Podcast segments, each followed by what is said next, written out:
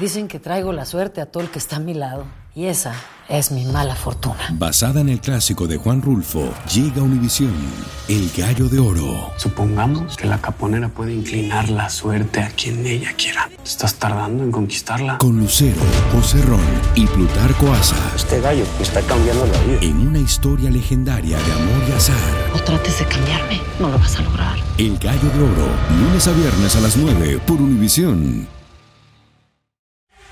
Hola, soy Borja Voces y te doy la bienvenida al podcast de Edición Digital. Con muchísimo gusto, Carolina Sarasa en este ya. A continuación escucharás las noticias más importantes del día.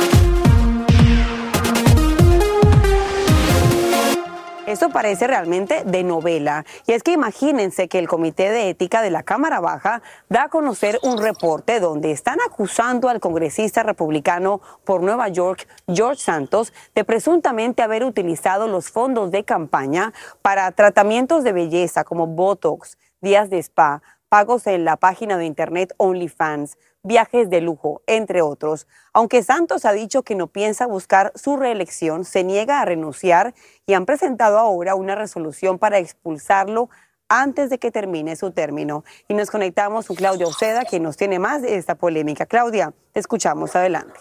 Buenas tardes. Ya se presentó una resolución para expulsar al congresista George Santos de la Cámara de Representantes. Lo presentó el republicano Michael Guest, quien dirige el Comité de Ética que viene investigando a Santos por varios meses. Ayer ese comité dio los resultados de su investigación en este informe de ocho páginas, donde en esencia concluye de que Santos engañó y le robó dinero de su campaña para su uso personal y aquí detalla en qué es que Santos gastó el dinero de eh, aquellas personas, de los donantes para su uso personal. Escuche, casi 3 mil dólares en tratamientos de Botox fue lo que gastó. También más de 4 mil compras de ropa lujosa. Gastó también, tuvo gastos en hotel, comidas, maquillaje y también en compras en OnlyFans, que es una página conocido por su contenido erótico y también pornográfico. Santos dice, eh, está atacando esta investigación y dice que no se va a rendir. A propósito, él está invitando a la prensa para una conferencia de prensa el 30 de noviembre a las 8 de la mañana. Con esto regreso con ustedes allá al estudio.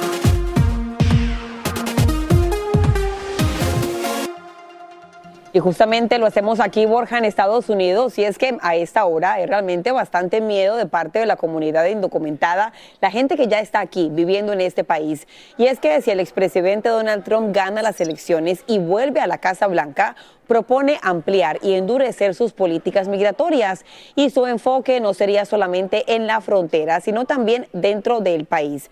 Según la cadena CNN, una de esas posibles medidas sería recluir a indocumentados en centros de detención para deportarlos.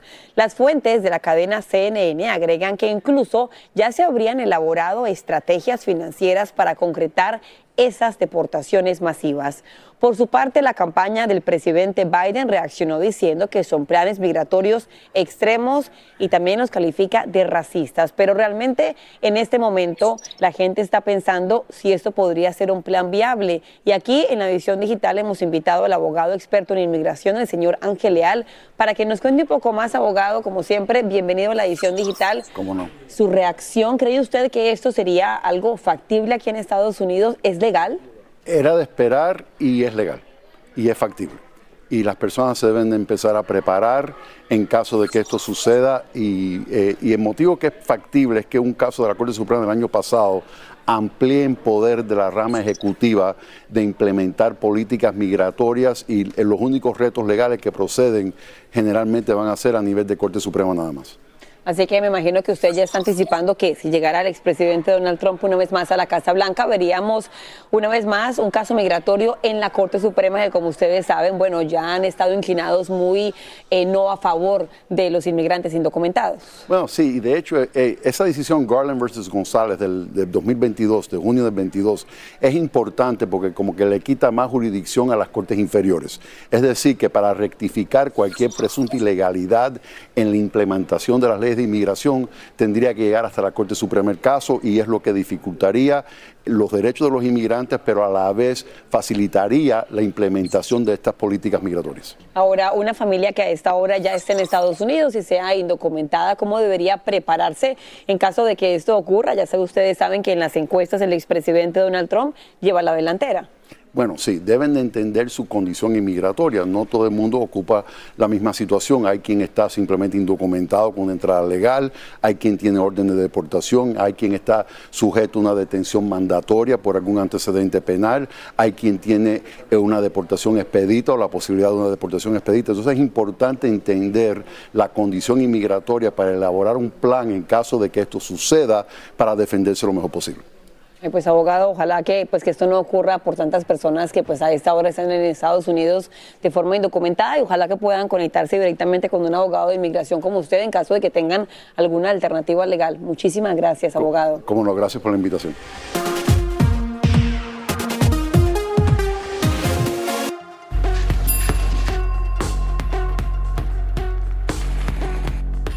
Más de lo que debe saber a esta hora, aquí en su edición digital, pasamos con el arresto de un segundo sospechoso de causar un tiroteo que dejó dos muertos y por lo menos 16 heridos en octubre. Eso en Tampa, Florida, durante una celebración por el día de Halloween.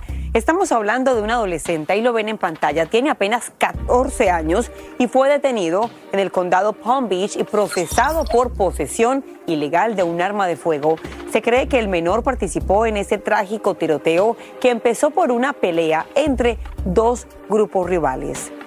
Mientras tanto, mil millones de dólares en artículos falsos habrían sido incautados por las autoridades en la mayor redada de este tipo allá en Nueva York. Se confirma el arresto de dos hombres en este operativo realizado por agentes federales y estatales que incluyó bolsos, zapatos, ropa y varios accesorios de marcas bastante reconocidas.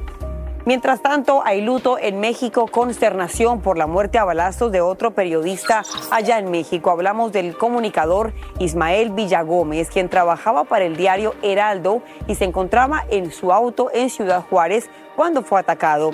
Estamos hablando ya del quinto periodista asesinado en lo que va de este año en México a causa de la violencia.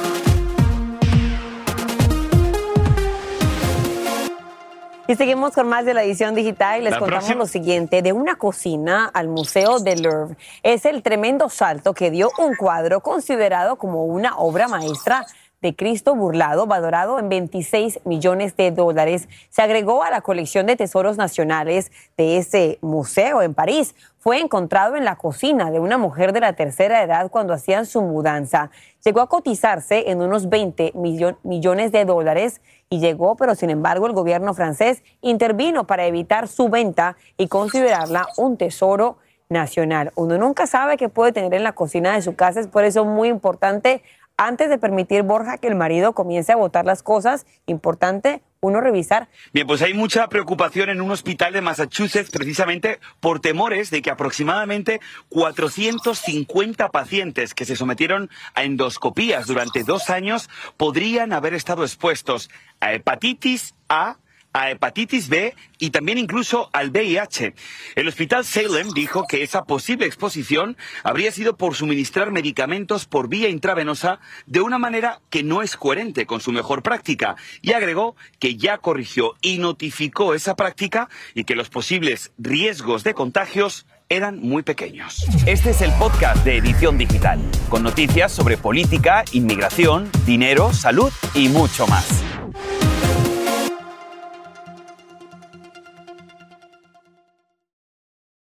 Lo mejor, lo más impactante, está por venir en Tu vida es mi vida.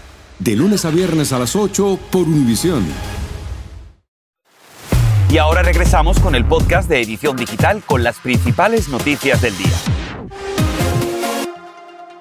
Los días festivos están muy cerca y con ellos para algunos también vienen acompañados con un contraste de emociones como por ejemplo la nostalgia y la tristeza. Pero no te preocupes si es posible. Aquí te damos interesantes consejos para convertir esos sentimientos, digamos, oscuros en feriados llenos de brillo, alegría, paz y felicidad. Y nuestra Elia Angélica González nos explica cómo. 64% de las personas con problemas de salud mental pueden sufrir un impacto negativo con la llegada de las fiestas, aunque esta consecuencia no es exclusiva de quienes tienen estos padecimientos. Aquellos que no pueden ir a casa durante las fechas importantes o atraviesan una situación económica o de salud también son presa fácil. La alarma se enciende cuando de ser sentimientos pasajeros permanecen en el tiempo. Es una condición que sí, hay ciertas personas que van a estar más propensas a esta. Se podría decir que pueden encajar en cierto perfil. La depresión estacional es más común de lo que crees. Según registros, el 14% de los estadounidenses la experimentan. La depresión es el síntoma más común y la determinas cuando la rutina se vuelve demasiado pesada el momento más significativo del año, el momento que donde las expectativas, esperanzas y posibilidades de ser eh, feliz, de estar contento, de tener todos los problemas resueltos, es ahora. Si te cuesta salir de tu cama, hacer la cena o simplemente dar un paseo de rutina, es momento de buscar ayuda. Las largas celebraciones, sumado a las obligaciones familiares y laborales, así como la pérdida reciente de un ser querido, puede ser un detonante. Pero todo esto tiene solución. Anímate. Establece prioridades o lo que es igual, descansa suficiente, aliméntate de manera saludable, haz ejercicio, busca la compañía de seres queridos y ocupa tu mente en actividades que te reconforten. Además, y muy importante, limita el alcohol y mantente abierto a las actividades de compartir con otros grupos. La línea de ayuda contra el suicidio 988, a donde puedes llamar en cualquier momento, las 24 horas y los 7 días de la semana, puede ser tu gran aliado en momentos muy difíciles. Y bien, también puedes decorar tu casa con colores alegres, no tienes que gastar mucho, con figuras de colores alusivas a las fiestas es suficiente. Permanece atento si te cuesta concentrarte más de lo normal o te sientes en extremo cansado. Una acción tan sencilla como esta, Caro, te invito a entrar rapidito, solamente para mostrarle a la gente lo que tienen que hacer. Un abrazo, dibuja una sonrisa, además te conecta con la alegría de vivir y es gratis, Caro es gratis, que es lo más esto, importante. Esto me encanta. El otro día en Despierta América, seguramente te acuerdas cómo estaba uno de los productores dando en la calle abrazos. ¿Qué tan poderoso es eso? Pero ojo, hay que pedir permiso. Sí, señor. Como están hoy en día las cosas. Eso sí, gracias. Un abrazo para ti, Borja. Seguimos con más desde Sevilla. Ay, muchísimas gracias. Pues el mismo abrazo también se lo devuelvo hasta los estudios en Miami, chicas. Vamos a seguir con más porque precisamente estábamos hablando de la festividad de Acción de Gracias y yo les hago la siguiente pregunta. ¿Piensan viajar? Bueno, déjenme decirles que no están solos. Precisamente ese es nuestro número del día. Déjenme les cuento que es 85 millones la cifra de personas que estarían viajando para celebrar esta festividad durante la semana. Y es que la Administración de Seguridad en el Transporte espera controlar a más de 30 millones de pasajeros de avión, mientras que unos 55 millones de estadounidenses llegarán a su destino por carretera. Para todos, por supuesto, buen viaje.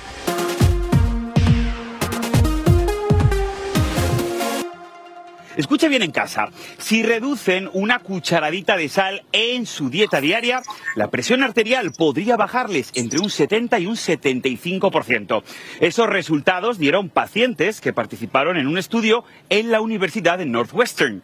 Esa cucharadita de sal dicen que equivale aproximadamente a unos 2.300 miligramos, aunque la Asociación Americana del Corazón recomienda menos de 1.500 miligramos de sodio al día. Y seguimos con más temas de salud. Te hago la siguiente pregunta. ¿Quieres mantener una buena memoria? Apunta entonces. Y es que una porción de fresas en el desayuno es una receta excelente. Así lo revela un estudio de la Universidad de Cincinnati, donde destacan que los antioxidantes de las fresas ayudarían a reducir los problemas cognitivos leves o también la pérdida leve de memoria, especialmente las personas de entre 50 y 65 años, Carito. Y bueno, hablando de salud, ¿ustedes sabían que queman más calorías durmiendo que estando sentados? Bueno, una investigación de la revista European Heart habla de los muchos beneficios que tiene para el cuerpo y la salud en general el descansar bien y tomarse de vez en cuando una buena siesta, pero esto no quiere decir que se debe sustituir el ejercicio por el descanso. Y nos conectamos en este momento con el doctor Joseph Barón para que nos dé su opinión acerca de este estudio, doctor. ¿Qué sueño sería ese tan maravilloso de acostarnos a dormir y despertarnos, bueno, un poco más delgados en forma? ¿Qué opina usted de este estudio? Mira, este es un estudio muy interesante. Primero que nada, fue un estudio muy grande, un estudio que fue hecho en más de 15 mil personas. Les pusieron a todos ellos uno de estos relojes este, inteligentes que te, que te toman todo. Y de lo que se dieron cuenta es que el estar eh, acostado, durmiendo o tomando una siesta es mucho mejor que estar sentado en una silla. Eso fue una de las cosas que les llamó la atención. La otra cosa que también se dieron cuenta es algo que ya sabes, ¿no? Si estás caminando, si eres una persona más activa, pues vas a perder más peso. Ahora, doctor, cuéntenos cuánto tiempo debe estar una persona realmente descansando para que llegue el momento de perder peso, porque yo me imagino que no cuenta, o tal vez sí, doctor, si se toman siestas de 10 minutos por acá, 10 por allá, debería ser un tiempo continuo para que funcione realmente el descanso o se va en las siestas.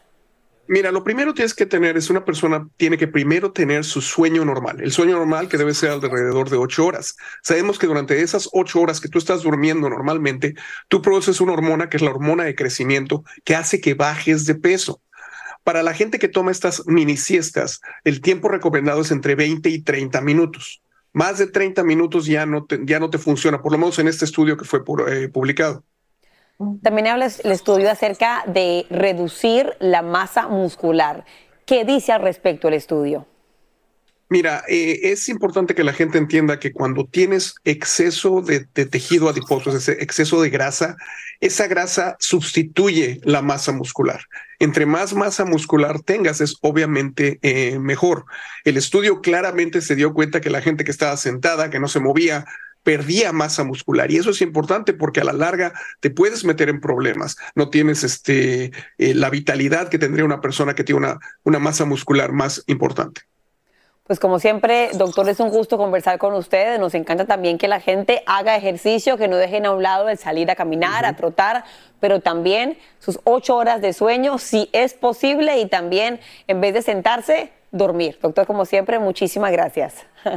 Un placer, gracias por la invitación.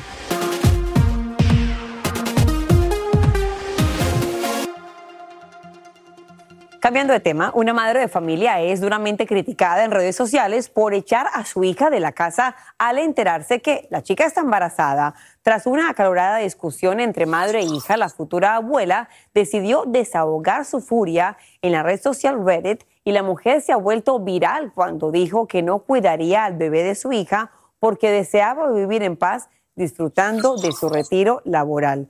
Es algo bastante polémico, Borja. Correcto, es bastante polémico, por eso le estamos preguntando a nuestra digifamilia a través de las redes sociales qué es lo que piensan. Bueno, pues estas son partes de algunas de sus respuestas que vamos a comenzar a leer. Por ejemplo, Oscar dice, la señora tiene razón, trabajó por mucho tiempo, ahora ella quiere disfrutar su retiro.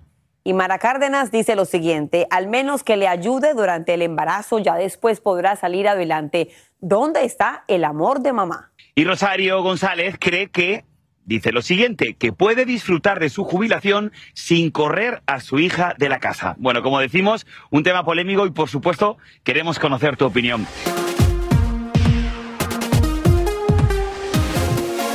A solo horas de que haya culminado una de las premiaciones, la premiación más importante de la música latina, Latin Grammy, en esta edición número 24, que sin duda estuvo repleta de grandes momentos que vamos a analizar hoy para ustedes aquí en la edición digital. Vamos a comenzar con el opening. El opening estuvo a cargo de la cantante española Rosalía, haciendo un importante homenaje a una canción que popularizó la gran Rocío Jurado. Se nos rompió el amor. Por supuesto, también Shakira dijo presente, estuvo muy ocupada pues cantó en dos ocasiones. Primero, interpretó acróstico, con videos de sus dos hijos cantando a dúo con la colombiana y después interpretó su gran éxito con Bizarrap, el cual por cierto se llevó uno de los premios más importantes de la noche. Estamos hablando de canción del año. La música mexicana también tuvo grandes momentos, como cuando por primera vez el grupo Eslabón Armado y Peso Pluma interpretaron en vivo en la televisión el tema Ella baila sola una canción que, como ustedes saben, le ha dado la vuelta al mundo y que sin duda fue uno de los momentos más esperados, pero también, por qué no decirlo, más disfrutados de la ceremonia. Y es que todo el mundo en Sevilla se la sabía. Y no podemos olvidarnos del emotivo momento cuando la colombiana Carol G le entregó a Laura Pausini el premio Persona del Año. La cantante colombiana se mostró muy emocionada al ser la encargada de presentar este galardón honorífico a esta artista italiana y a pesar de que le habían preparado un discurso para entregárselo, Carol G reconoció que prefería hacer uno más personal que ella mismo había escrito. Pero eso no es todo, porque además Carol G terminó siendo también protagonista por su música. Y es que la colombiana recogió tres premios durante la noche. Uno de ellos también importantísimo, el de álbum del año por Mañana será bonito. Definitivamente familia, una premiación que va a pasar a la historia porque por primera vez salieron de Estados Unidos y llegaron a España. Así que de verdad de corazón a toda la producción muchísimas felicidades, fue excelente y como siempre les digo, un honor haber podido participar en este momento tan especial que sin duda Carolina pasará a la historia. Pasará a la historia, que se repita Borja y me llevas para la próxima en la maleta. Y así termina el episodio de hoy del podcast de Edición Digital. Síguenos en las redes sociales de Noticiero Univisión Edición Digital y déjanos tus comentarios. Como siempre, muchas gracias por escucharnos.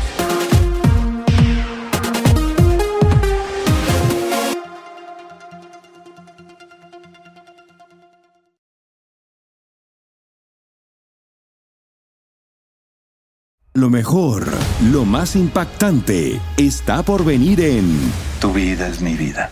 De lunes a viernes a las 8 por Univisión.